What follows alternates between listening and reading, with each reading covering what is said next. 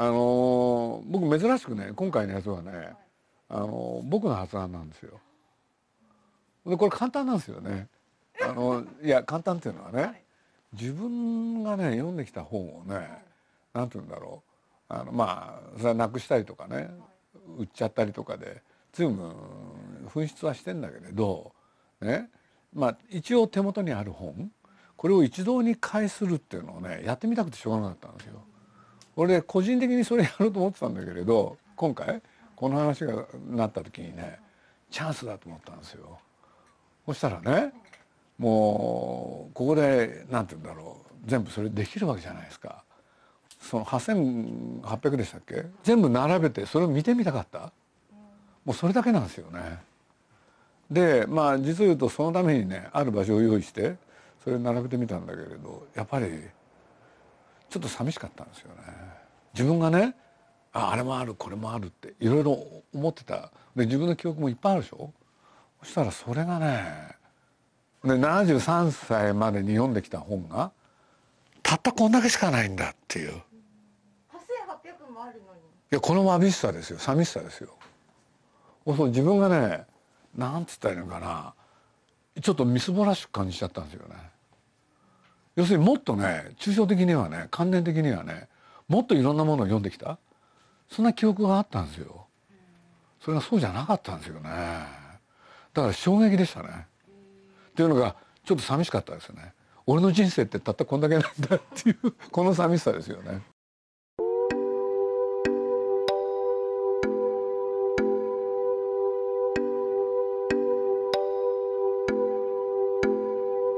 鈴木敏夫のジブリ汗まみれ。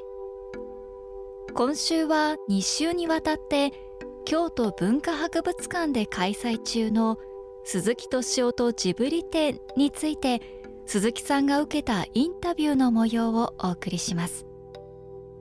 この展示会は鈴木さんが子供時代から読んできた漫画や小説社会に出てから今もなお旺盛な好奇心で読み続けている歴史本やノンフィクション評論本などを通しその作品や作家からどんな影響を受け自身の思考術へつなげていったのかそしてどのように作り手と向き合い編集者プロデューサーとしてスタジオジブリ映画を確立していったのかおよそ8800冊の書籍や映画作品を通じて探っています。インタビュアーは読売新聞文化部淵上恵理子記者です。今週はこんなお話から。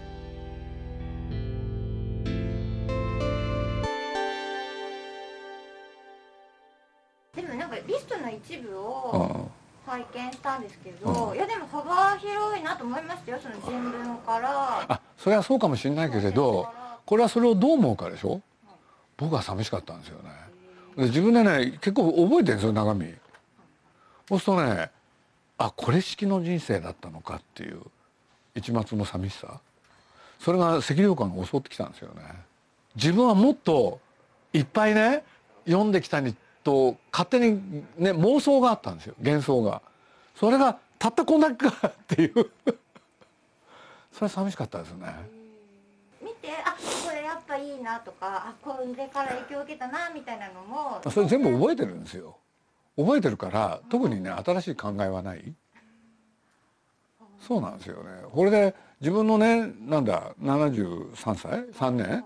を凝縮してみるとたったこれだけ、うん、まあ人間ってそういうもんかもしれないですよね。僕はもしかしたらそうかなって自分のこと思ってるんですけどね。なんか前、なんか読書に関するインタビューだあやりましたね。ねいろいろあげてらしたじゃないですか。なんか宮崎さんと少年時代に熱中したなんか本が似てたとかまあありますよ。それは知ってますよそれ僕。知らない。まあでもそそこらよりねまずね、はい、そのなんだそんなことより、はい、そっちが先なんですよね。その人間人間の一生って本当に短いんだなって、でだから僕ねこれからの残りの人生大事にしなきゃって。そう本当にそう思ったんですよ。でもね今からじゃ手遅れかなとかね。うん、それと同時にまあそれを集めていく過程の中でね、まあ、いろんな若い人とねいろんな若い人っていうのがまあ一緒にねその本を整理するっていうことをやってみたんだけれどまあ本当勉強になりましたね。勉強になったっていうのはね何て言うんだろう。あの今ね、まあ、僕らの世代って多分ねさっきの話とは別の意味でねやっぱり本を読んだ世代。でこれあの角海太郎さんという本にの書かれた本にねあの読書と日本人っていうのがあるんだけれどまあそれにもそれが書いてあってそう若い人との対話の中でねいろんなことが分かってきてそう今の人って本読まないじゃないですか、うん、でも僕らいっぱい読んだでしょ。そそれ何なのかって言ったらねあのなんだろう本いっぱい読んだから偉いとかそういうんじゃなくて本を読むことが流行った世代？そこを生きたんですよ僕。その2つがねたったこんだけしか読んでこなかったのかっていうのと僕らの生活世代はあのなんていうのか本を読む世代だった？だって本を読むにはねだって昔と違ってグーデンベルクが印刷を発明してそれで、ね、みんな読めるようになったわけだけれどそういうことがなかったら読めなかったわけでほんで1980年代にね実を言うと日本でいろんな人がねいっぱい本を読むわけですよある世代っていうのか僕らの世代が。ところがこれってなんと世界的に起きてるんですね。これ角さんの本にそうやって書いてあるんだだそれがねなんか感慨深かったですね。だから今ねこの展覧会まあそれだけじゃないんですけれどそういうのをやった時にお客さんが一体どう思うんだろうって、うん、みんなね「何これ?」って「面白くないよね」とかねそうやって言われる可能性もあるもしそうなったらどうしようかなとかね いろんなものが巨来するんですよ。でも多分、世代によって感じ方多分同世代だったら、うん、ああこれも読んだこれも読んだっていうのが多分重なる部分も多いでしょうし、うん、だけどさっき言ったようにね、はいはいはい本読んだの僕らの世代だけだけなんですよ。これ大変なことですよ。わかります？段階の世代だけなんですよ本読んだって。あそれはね僕ね知らなかったから。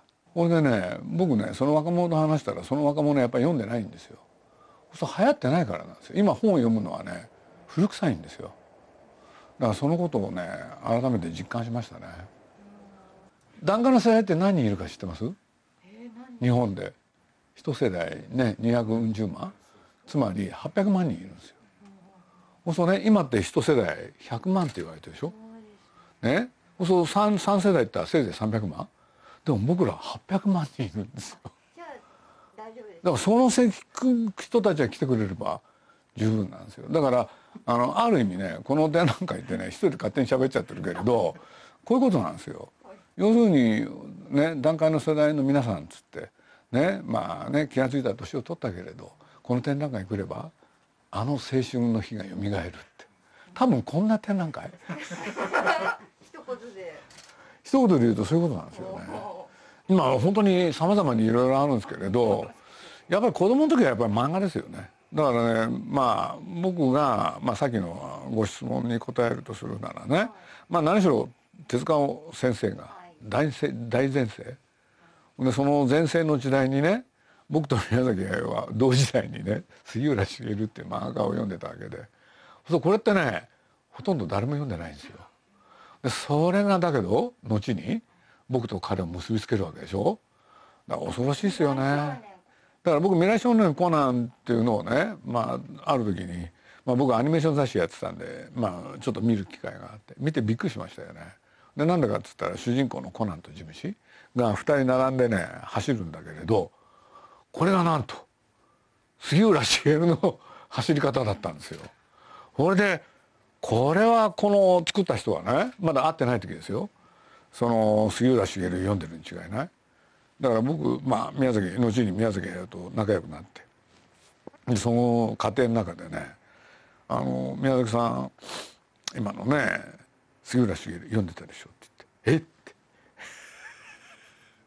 これですよきっかけ彼と仲良くなったの。うん、これで必ずしもね大向こうをうならせたんじゃなくて本当にね子供たちだったんだけれど子供の中でもなんていうの趣味的な漫画でね、うん、広く一般がね喜んだ漫画じゃなかったんですよ。でも好きだったですね。何が良かったですか？その杉浦笑いなんですよ。乾いた笑い。だから僕ねまあそれ多分ね戦争が終わってそのなんていうのかなアメリカンコミックっていうのか。アメリカのね乾いた笑いがねその中にあって。だからまあ僕ね自分の個人的なやつで言うとねあの後に大学卒業して僕まああの徳間書店っていうところで週刊誌のや記者やるんだけどそのお正月特集でねその漫画をやれって言われたんですよ。その時にねパッとね杉浦茂ってのを思いついてで頼みに行くんですまだ現役で書いてらっしゃって。であのそんなにお、ね、人気があったわけじゃないんだけれど。でまあ当時の編集部っておじさんたちはね漫画なんか誰も読んでないわけですよ。誰も読んでないからやりやすいんですよね。これはすごいんですよって言うと「あそう?」って これで僕の企画が通っちゃうっていうね素晴らしいことがあったんですよ。え少年時代以来のね夢が叶う。叶うんですよ。本人とだから僕その原稿ねまあ杉浦さんっていうのは後に亡くなっちゃうんだけれどいまだにねその原稿ね手元に僕ね持ってるんですよ。本当に。書いてもらったやつ。ねえ。ほんでまあ後にねその息子さんとも知り合って、うん、そんなことがありましたねまあ僕ってまあ宮崎と知り合って知り合ったのは78年なんですけれど今日まで数えるとね40何年そうするとねやっぱり結構ね本の話になるんですよ。そうすると特に初期ね、まあ、そういうこともあったんですけれどあの僕も彼もねちょっと同じ体験をしたんですよね。で同じ体験というのは何かっていうとねあの夏目漱石に三四郎っていうのがあるでしょ。ね俺ね僕もね中学かなそれを読もうと。ね、で一方宮崎駿もね僕でちょっと年が離れてんだけれど三四郎っていうのを読んでみようと。そう同じ体験というのは何かっていうとねその時に三四郎をね本屋さんに買いに行くわけですよ。でまあ簡単に言うとね三四郎だけじゃなくて上にね名字があったんですよ。姿姿三四郎っていうのをね僕も彼も読んでるんですよ。ほんでねいくら読んでもね柔道が出てこないんですよ。ね俺ねなんて言うんだろうななんでこれ出てこないのかなって言ってねこれで前ストレートシープだとかなんか言っちゃってねおかしいなっていう体験を彼もしてるけれど僕もしてるんですよ。うん、これで二人でね「あのえっ?」て「皆さん読んでたんですか?」っつったら「うん」っつって「そういうわけだよ」って「僕もそうですよ」。でそういうことって特別な体験でしょ？でそれが一致してるっていうとね距離は短くなるんですよね。うん、これでねこれがまあ面白いですよね。じゃあ作品の上でなんかそれが、ね、役に立ったことあるかって今つらつら思い出すとねこういうことがあるんですよ。風立ちぬって作ったでしょ？そしたらあん中で関東大震災が起きてそしたらあの直子さんというののね、まあ、面倒見てた女性がいてその人をねなんていうんですか背中におぶって次郎がこれでどっか行くってなるでしょ。そうあの時に、ね、なんであれ背中におぶったか知ってます？鼻緒の「尾」が切れたんです。でそれね実を言うと僕がね宮崎に行ったんですよ。これどうしよう？なんか言ってないかなって。ところこう言ったんですよ「姿三四郎」って言った。これだけで分かるんですよ彼は。ね分かった分かったからって。鼻緒の「尾」を切りゃいいんだなって切れちゃったっこれね姿三四郎に出てくるんです。ほんで姿三四郎っていう人のなんだ相手役があの乙女っていうねその女性とのいい仲なんだけれど、ね、どうやって知り合ったかって言ったら向こうから歩いていた彼女がねねその鼻緒の緒が切れるんですよ。それを近寄ってその腰に下げてた日本手ぬぐいで鼻緒をね修理してあげるんです。これで二人が「あいい感じ」って。で僕も覚えてたけれど宮崎も覚えてたんですよ。だから僕が言ったのは「下駄鼻緒」ってこんだけ。そうそういう読書体験ってねやっぱり映画作っていく時役に立つんですよね。うん、だからまあ本当まあ他にもいっぱいあるんですけれどことほどさようにいろいろありましたよね。だから本当ねななんでだろう僕と彼って8歳違ってるんですけれどなんかね傾向が似てるんですよね。うん、で僕はまあ本当に子供だったけれど彼はねもう少し上、うん、だから彼は珍しいですよね、うん、まあ僕ら漫画世代って言われたんだけれど宮崎駿なんか大変ですよね。漫画世代じゃないのに内緒で漫画を読んでた。はい。まあというわけで今ね出したのが杉浦茂とか今の三四郎？姿三四郎、うん、僕ね中学の時一番好きだった西坂洋次郎これね読みまくったんですよ。これもね宮崎駿もその頃見てる 読んでるんですよ。これでね日の当たる坂道っていうのがあるんです、で日の当たる坂道ってね舞台はどこか分かります？ご存知ないですよね。あの自由が丘のそばに緑が丘っていうのがあってそこのね坂がね日の当たる坂道のねモデルなんですよ。で僕はその映画見てねね感動したわけですよ。一方宮崎駿も同じ映画を見ててね石原裕次郎の映画なんだけれど。ね。だから僕東京へ来てね一番最初に行ったのはねその坂道なんですよ。本当に。裕次郎はねこういうことなんですよ。まあもちろんすごいねお年だったけれど。何て言うんだろう。僕らねあの子供の頃の娯楽って言って映画でしょ？そうするとね親父が裕次郎の大ファンで連れてかれたんですよね。ほで見まくってたんですよ。でそれの原作が玉坂今の石坂裕次郎、うん、だからまあついでだから言っちゃうとね僕あの慶応大学っていうとこ行ったんだけれどこれの原因もね恥ずかしながらですよ。ね？裕次郎の映画なんですよ。なんでか「あいつと私」っていうね石あの石坂洋次郎の原作があって。これの舞台がね慶応大学の日吉なんでなんかご著書だとお父様がなんか慶応行きなさいあまあそれもあるんだけれどそれはねちょっと別の理由で。本当はねその映画なんですよそう。放送日吉のねあそこをね裕次郎が車で運転してくっていうね。だから大学っていいなと思ったんですよ。で中の表紙にそれが慶応だってことを知って。だからねなんか節目節目でね自分がねあこれはと思ったものが必ず宮崎駿って一致なんですよ。だからその偶然が何て言うんだろう彼と知り合った時すごい役に立つっていうのか。まあそんなつもりでね見てたわけじゃないんだけれど、まあ、そういう巡り合わせってあるんですよね。川田さんとの読書趣味はどうなんですか？高さがね難しいのばっかりなんですよあれ。あれね性格悪い あ悪いって言っちゃいけないあのね。僕こういうことやったんですよ。こういうことっていうのはね。まあこれ働き始めてですよ。でまあ宮崎とも話したけれど一方で高橋さんとも話すじゃないですか。そう高橋さんってね本ばっか読んでる人だったんですよ。そうするとね一回話し合うっていうのか喫茶店入って喋るでしょ？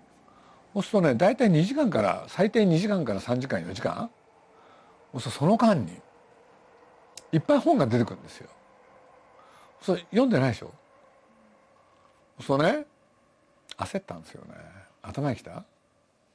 ほんでね家へ帰るでしょ？まあ会社にも戻るけれど。それをメモしといて全部読むんですよ。その本読まないとこの人と付き合えないんだもん。教養を同じくしないと。ね話し合えないから。それは頑張ったですよね。とにかく高橋さんの読んでた本はそんなに読んでるもんなかったですよね。で彼の場合、ね、社会学が多かったから、うん、だからそう、まあ、僕ら本読むっつったってやっぱりね小説とかねそういうものが多かったんで。だけどそういうね文化人類系のものとかそういうものっていうのはね彼の影響って大きいですよね。だから日本で言うと誰かって言ったらやっぱりあの忘れられた日本人宮本常一とか、うん、そういうものですよね。ほんでまあこれはまあ学生時代僕あのそういうのをやってたんですけれどフランスのね文化人類学者でレヴィ・ストロースっていう人がいてほんでそれで、えー、頑張っていくわけですよね。うん、だからそのレヴィ・ストロースが出たついでに言うとねもうレヴィ・ストロースってね僕実を言うとあの現役でね大学入ったんだけれどこのレヴィストロスのおかげで留年するんですよあの原点購読っていうのが2年生になるとあってね俺でねその原点購読がねこのレヴィ・ストロスの著書なんですよ。